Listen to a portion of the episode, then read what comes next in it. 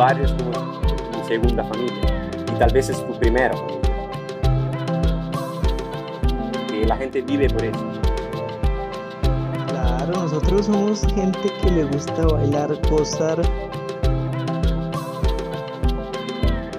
Viendo el mar, el océano que, que no terminaba, que estaba infinito. Creían que allá estaba la fin del mundo. Yo entiendo que ahora, con el coronavirus, una de las cosas que más falta en Colombia es el baile.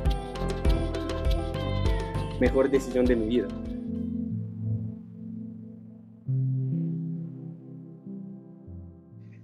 Hola Pietro, bienvenido. Gracias por aceptar nuestra invitación. ¿Cómo estás? Estoy bien, muy bien. ¿Dónde estás ubicado actualmente? Estoy ubicado en Siena, que es una ciudad en el centro norte de la Italia, cerca de Florencia, que es mi ciudad. Cuéntame un poquito de tu experiencia creciendo en esta ciudad. Pues ahora mi experiencia es cerrado en casa y saliendo un poco, pero no mucho. Saliendo con mis amigos tal vez y buscando un trabajo, pero en general bien. Me gustaría hablar de lo cultural. Siena tiene muchas tradiciones particulares. He escuchado que hay una especie de rivalidad entre barrios o que tú perteneces a un barrio que tiene un animal. Creo que es el de las jirafas. ¿Eso cómo, cómo es? O cuéntame un poquito acerca de esto. Bueno, tenemos 17 barrios en mi ciudad. Está como una carrera de caballos, dos veces al año, una el 2 de julio y una el 16 de agosto es como es, es, la cosa más importante de mi ciudad. Y cada barrio tiene un... Sí, la, gente del barrio, están barrios más grandes, barrios más, más pequeños. Mi barrio es Jirafa. Bueno, cada barrio tiene un... tienes que ganar el palio, se llama la carrera de caballos. Y es muy importante, es, es difícil que explicarla. Es, es como la cosa más importante que la gente hace aquí, porque la gente vive por eso. Todos los días, eh, entre los años, la, gente va en el, propio barrio y tu barrio es como tu segunda familia y tal vez es tu primera familia. Y mm, la gente va allá en el barrio y vas haciendo fiestas, vas haciendo eh, comida juntos y todo eso. Y al final, lo más importante es obviamente ganar el palio. Y lo más importante es que tu caballo, el caballo de tu barrio, gana y llega primero en la, en la carrera. Me gustaría hablar un poquito de cuántos barrios y por qué compiten y el que la persona que gana, ¿cuál es el premio en especial? ¿Es solo por reputación? Bueno, están 17 barrios y están rivalidad entre siempre dos barrios, un barrio con un otro barrio, no más de un barrio. y mm, la rivalidad es muy dura. La rivalidad porque eh, digamos que, que, mm, si tú no ganas, es, no, no es, es, importante, pero si tú tienes un rival, lo más importante es que no gana tu rival. Entonces tú tienes que hacer todo lo que es posible por lo que tu barrio rivales no va a ganar. Y eso es muy importante, muy importante. Y mm, están, creo, como 10 barrios que tienen una rivalidad. Y la rivalidad es muy dura, la verdad es una rivalidad histórica. Por ejemplo, por ejemplo, están muchos barrios que tienen rivalidad porque tenían problemas de eh, confines, se dice, cuando dos barrios están cerca y es, es un poquito rara la, la, cosa. Es como si, que tú dices, bueno, este terreno, este espacio es mío. Y el otro barrio dice, no, este espacio es mío. Bueno, está la pelea, está la rivalidad. Y la rivalidad se basa en, el facto que tú, no, tú tienes que, el otro barrio no vas a ganar el palio. Y esa es la cosa más importante. Porque si tu barrio rival vas a ganar, tú tienes que pasar un verano cuando no está el barrio, el palio, porque el palio está solo en, el palio está solo en verano. Y tú tienes que pasar todo el invierno con tu barrio rival que te vas haciendo cositas malas porque has ganado y tú no. Es, es muy difícil explicarlo, pero es básicamente eso. Interesante, oye, súper, me encanta, me encanta esa historia, esa cultura que tiene esta región de Siena, eh, que está en, en, la región de, pues cerca a Florencia.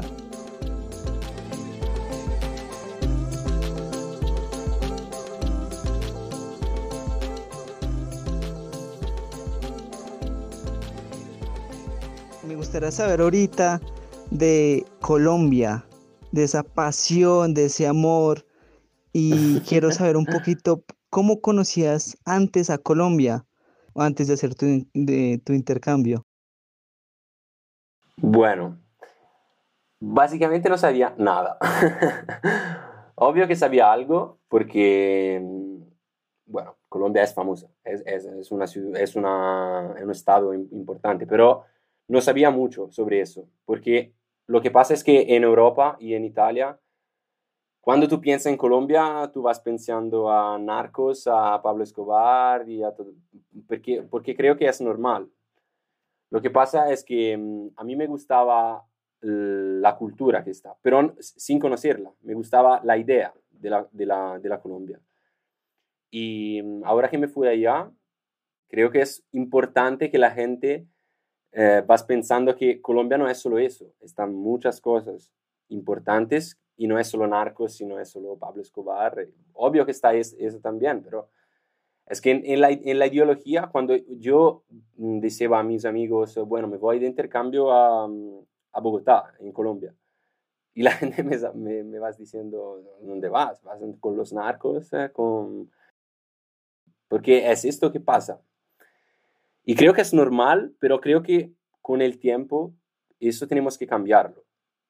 Y puedo cambiarlo yo también, porque, por ejemplo, ahora a mis amigos les digo, bueno, sí, está eso, pero está también otras cosas, no está solo, solo el narcos, obviamente. Bueno, ¿cuál era la pregunta? ¿Qué sabías de Colombia antes de venir? Antes, básicamente nada me informé mucho sobre Bogotá porque tenía que buscar y tenía que encontrar una casita, una habitación y me informé sobre dónde estaba la, zona más segura, la zona más linda por, por la casa. Y, pero básicamente no sabía nada. A mí me gusta esta experiencia, me, me gusta irme sin saber muchas cosas y ver cómo, cómo, cómo pasan las cosas allá.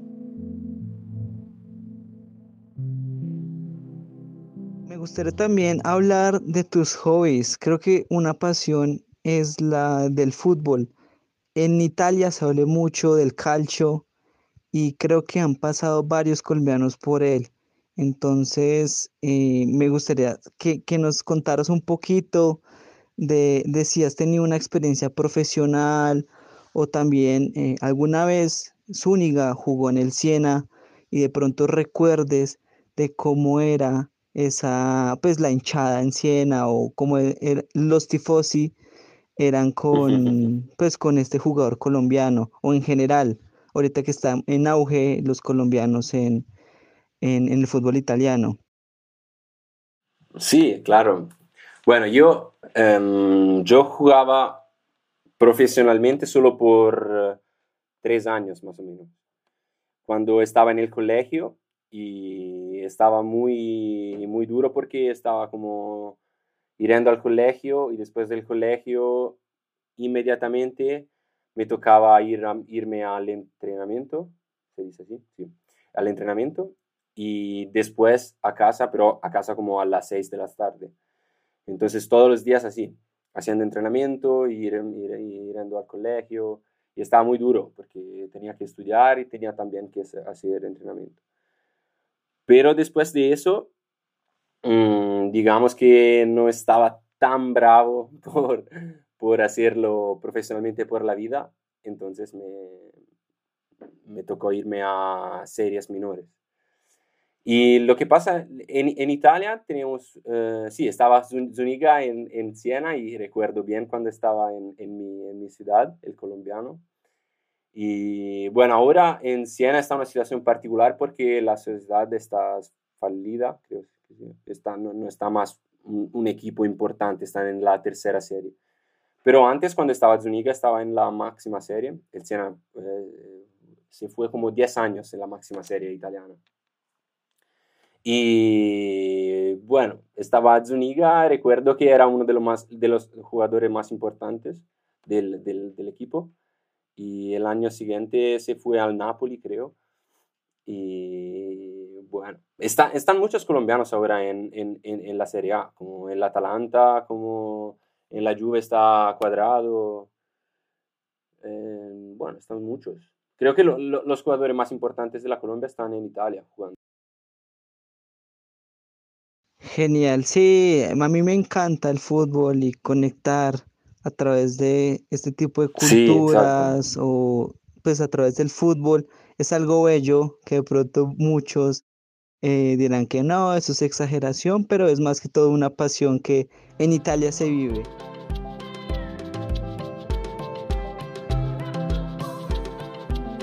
Tú tienes un excelente español. ¿Cómo lo aprendiste? Gracias. bueno, esta es una buena pregunta. Lo aprendí, creo, en casi todos en Colombia, casi, casi todo en Colombia. Pero lo aprendí un poquito en el camino, cuando me fui del camino de Santiago y en la España, y, pero no mucho porque hablaba más inglés que español. Lo que pasa es que es un idioma que me gusta muchísimo. Y por eso siempre cuando estaba también en Facebook o en Instagram, me gusta ver videos en español, me gusta ver eh, series en español. Entonces creo que, y, es, más, es muy parecido que, que, el italiano. Tienes muchas palabras que están muy, muy, parecidas. Por eso creo que es más fácil para mí, para, por, por mí. Pero no sé cómo es. Creo que lo hablo bastante bien. No sé. no, sí, lo hablas súper. no sé. Bueno, pero este camino de Santiago, ¿me puedes explicar un poquito algo de él, una experiencia? Claro, sí, es una experiencia increíble. Yo la aconsejo a todos mis amigos, todos, porque mm, para mí fue muy, muy importante, porque mm, estaba en un periodo de, mi vida que no sabía bien qué hacer. Y tenía como dos meses libres porque estaba eh, después de la trienal, están como tres años de universidad y después dos. Y aquí después de tres años tú te vas graduando y yo, yo me gradué. Y después de desde tres años no sabía qué hacer. Y bueno, decidí en una semana de hacer el camino de Santiago, que es como un peregrinaje que empieza en Saint-Jean-Pied-du-Port, en Francia, y después vas en, en, la España y toda la España del norte, del norte, desde Pamplona, Burgos, están todas las ciudades del norte de la, de la España, y termina en eh, Santiago de Compostela, que es una ciudad en el oeste de la España. Y mm, tal vez está, está un otro camino que es desde Santiago de Compostela hasta Finisterre y en Finisterre es veramente el, el, el, la parte final del camino donde tú vas en el, en el océano, en el mar y tú... Eh, eh, eh, se, dice que todos los peregrinos estaban allá y, viendo el mar, el océano que, que, no terminaba, que estaba infinito y creían que allá estaba la fin del mundo, por eso Finisterre, porque fin, fin del mundo. Y, y bueno, es muy, muy, muy, como romántico, como muy cultural, porque tú estás allá pensando que estaba gente como no sé cuántos años antes, que estaba allá pensando que, hay, que estaba la fin del mundo. Y es muy, muy particular. Pero lo, más que, que, es importante el camino es que tú, bueno, tú tienes que, te tienes que gustar caminar porque es un camino duro. Tú tienes que caminar como bueno, 25, 30 kilómetros cada día. Si, si, tienes que hacerlo en 23, 25 días, porque más creo que es demasiado. Y, mm, y tú vas y tú tienes mucho tiempo para ti. Tú tienes mucho tiempo para, para caminar y pensar muchas cosas y tú tienes... Eh, tienes, tú encuentras muchos peregrinos que también están haciendo tu misma experiencia y no, no, es importante si tú llegas al final, si, si, tú llegas a, al Santiago de Compostela primera, primero o si tú llegas después de tus amigos, si tú, si tú llegas, no es importante, lo, es, lo que es importante es que tú, tú lo vas terminando. Y la cosa que más me gustó es que todos tenemos un, un, objetivo común, porque el objetivo común es llegar a Santiago de Compostela. Y cuando toda la gente tiene un objetivo, un objetivo común, y, no, y no, no, es importante cuánto tiempo, toda la gente te vas ayudando. Si tú tienes mal a, a las piernas, si tú tienes mal a, algo, eh, bueno, la gente te vas ayudando siempre. Si tú tienes mal de cabeza porque estás pensando en muchas cosas, si tú tienes tristeza interior por algo, toda la gente está allá para ayudarte. Y hay gente que tú no has conocido nunca, porque yo empecé solo, no, no conocía antes, no conocía a ninguno, estaba solo. Y, es muy particular, porque tú te vas confrontando y tú tienes mm, palabras todos los días con personas que has conocido como desde tres días, no sé, y tú piensas, bueno, esto estoy hablando con una persona que conozco desde dos días, pero estoy, mm, estoy hablando de toda mi vida. y es así, es, es, muy, es muy lindo. A mí me gustó muchísimo, muchísimo. Qué genial, qué chévere, Pietro, escuchar esa experiencia del camino de Santiago. Y después de hacerlo dijiste, bueno, me voy para Colombia o por qué decidiste Eh, o de pronto conociste a algún colombiano y dijiste, o tuviste una premonición de vámonos para Colombia después de hacer el camino, o sí, ¿cuál fue tu decisión de, de venir a Colombia, de intercambio? No, la, la, decisión no, no, fue en el camino, porque el camino fue dos años antes y la decisión de irme a Colombia fue un año antes. Pero um, la decisión de, de Colombia e-, es muy casual para mí, porque um, estaba decidiendo, porque tengo que decidir tres ciudades por hacer el overseas, se llama, que es el intercambio. Y um, me gustaba mucho el, el, América Latina. Pero no sabía qué ciudad, porque sí, me gustaba Colombia, me gustaba también el Chile. Y al final decidí como Bogotá, pero realmente no, no tengo una, una, razón, una razón. Y ahora te digo que la mejor, mejor decisión de mi vida, pero antes no sabía por qué. Esta, es, me, me, gustaba la idea, me gustaba la idea de irme a Colombia a ver, no sé, cómo era la ciudad, en una ciudad totalmente diferente desde la mía, pero mmm, no tengo una razón clara, no tengo una, una razón clara por qué he decidido de, de irme a Colombia. Nunca la persona que viene a Colombia se arrepiente.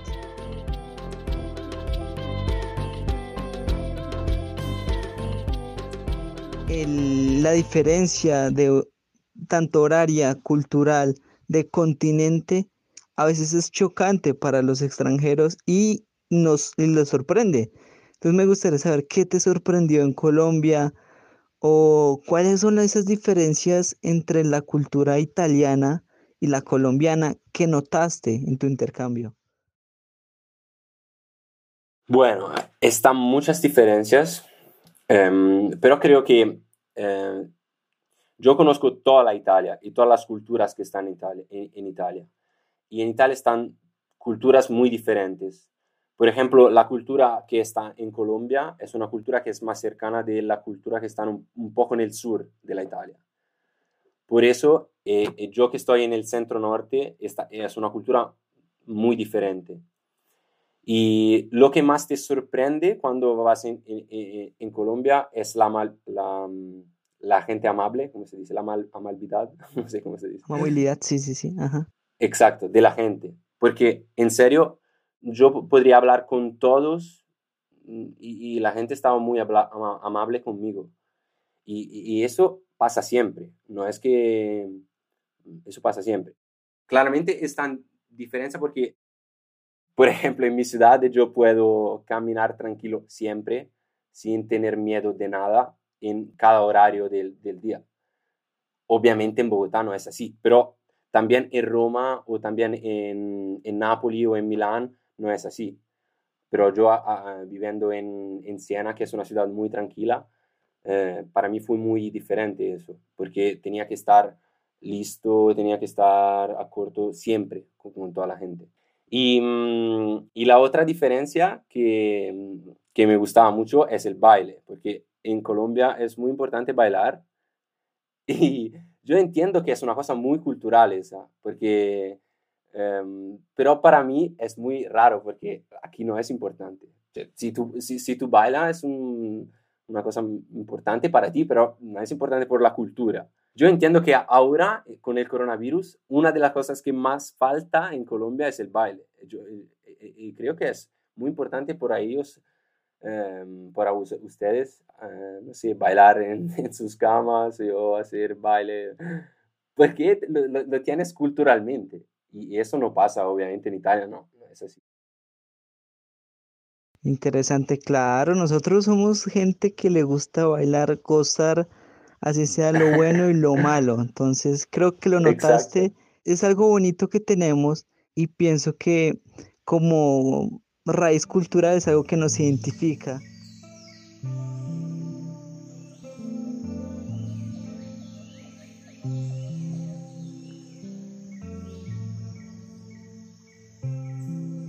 También me gustaría saber una experiencia o tu parte favorita que pudiste tener en Colombia?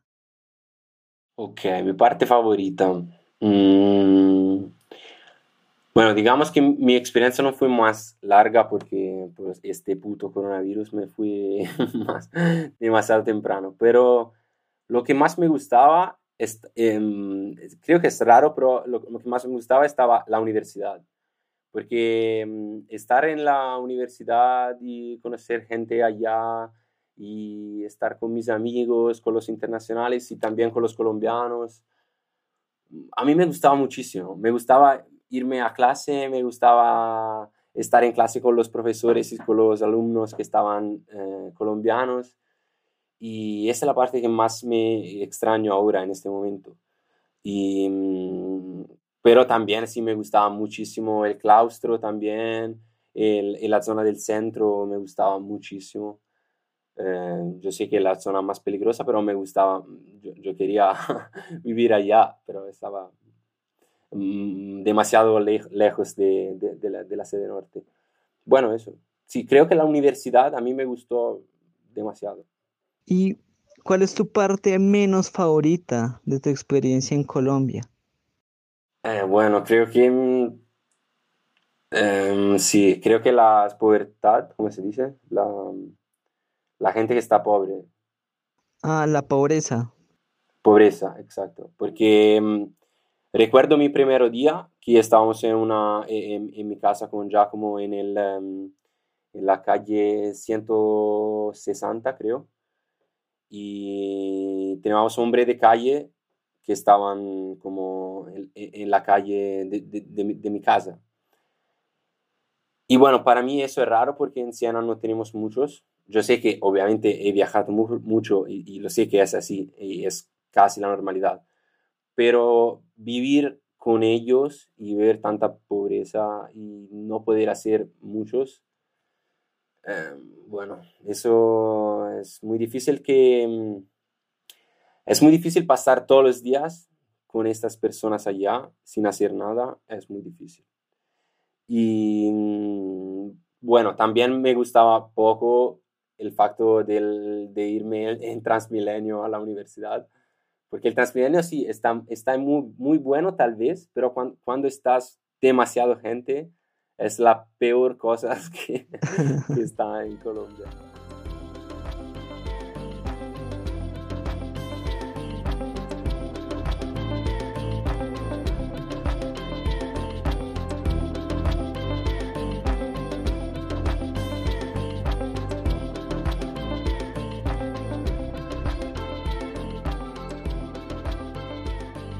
Más bonito de Colombia son esos lugares especiales que por regiones hay una diferente cultura, un diferente eh, gentilicio o podemos hablar en diferentes acentos. Me gustaría saber qué lugares lograste conocer en Colombia.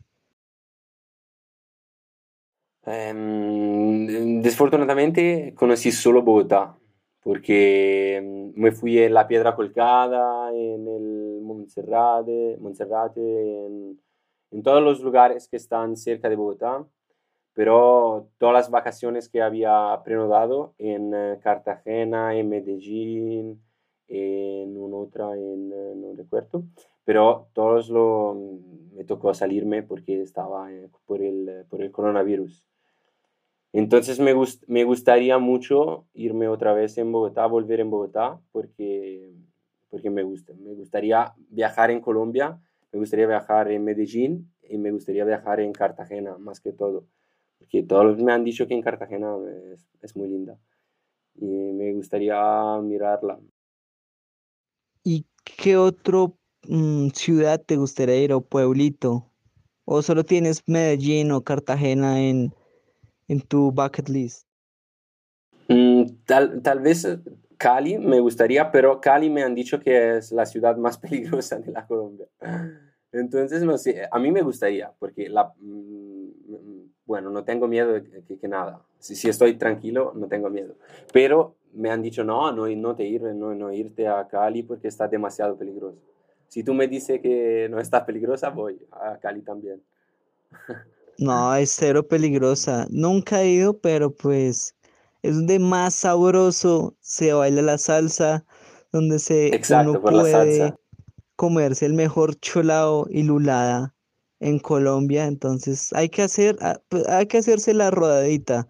Como decimos en el podcast, toca hacernos el borondo, porque, bueno, eh, Pietro, borondo casualmente es de Cali. Borondo significa ir a, a pasear a darse una vueltica, ah, entonces hay que pegarse el borondo a Cali, eh, Pietro, y vamos, y, y lo chévere es ir al Festival de la Salsa, es algo magnífico que ni los colombianos ni los extranjeros se tienen que perder.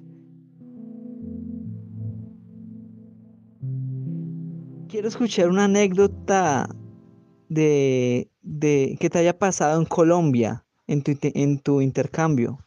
Así que sea chistosa o, sí, peculiar. Ajá, una favorita. No sé, puedo contar por qué nosotros nos llamamos el bichos. ¿Por qué los bichos? Dale, listo, no hay ningún problema.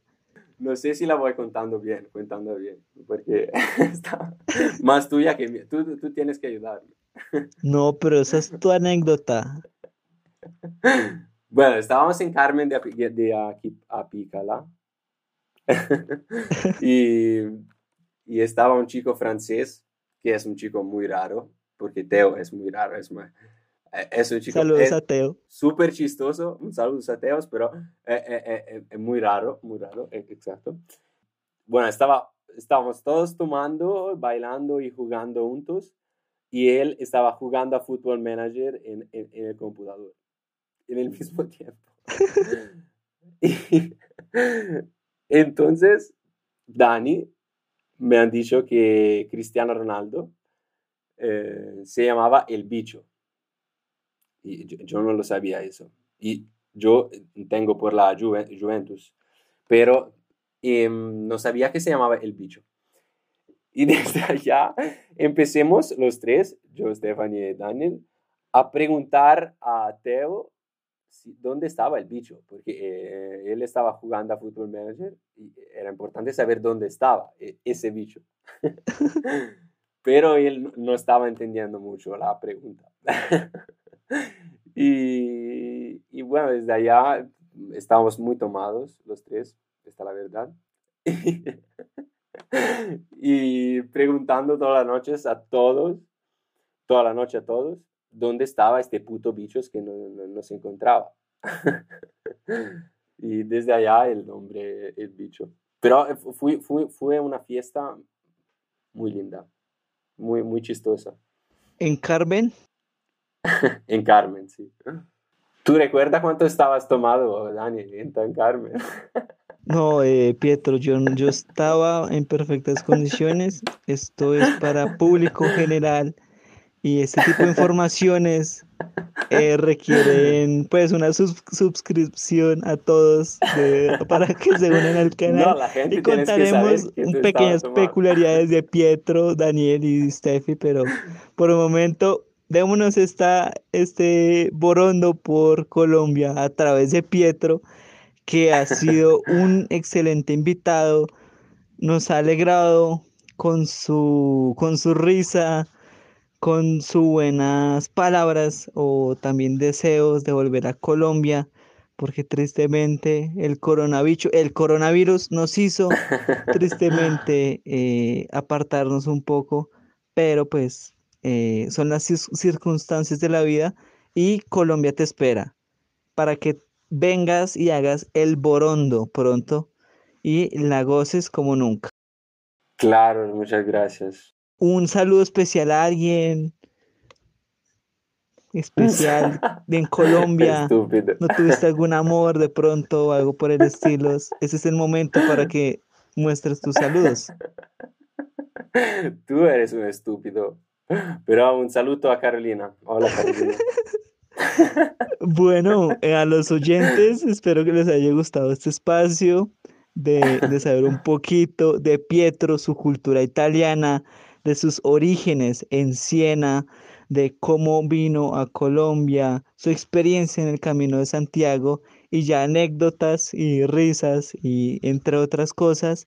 Y esperamos que se suscriban a este canal o pues en esta red de Spotify o donde vayamos a publicar esto, pero no se pierda el Borondo Podcast, porque traemos historias diferentes con personas hermosas que conectan Colombia y les queda marcado esta experiencia durante toda su vida. Entonces, chao Pietro, gracias a toda la audiencia y estaremos eh, muy pronto con nuevos Borondo Podcast. Chao, gracias a ustedes.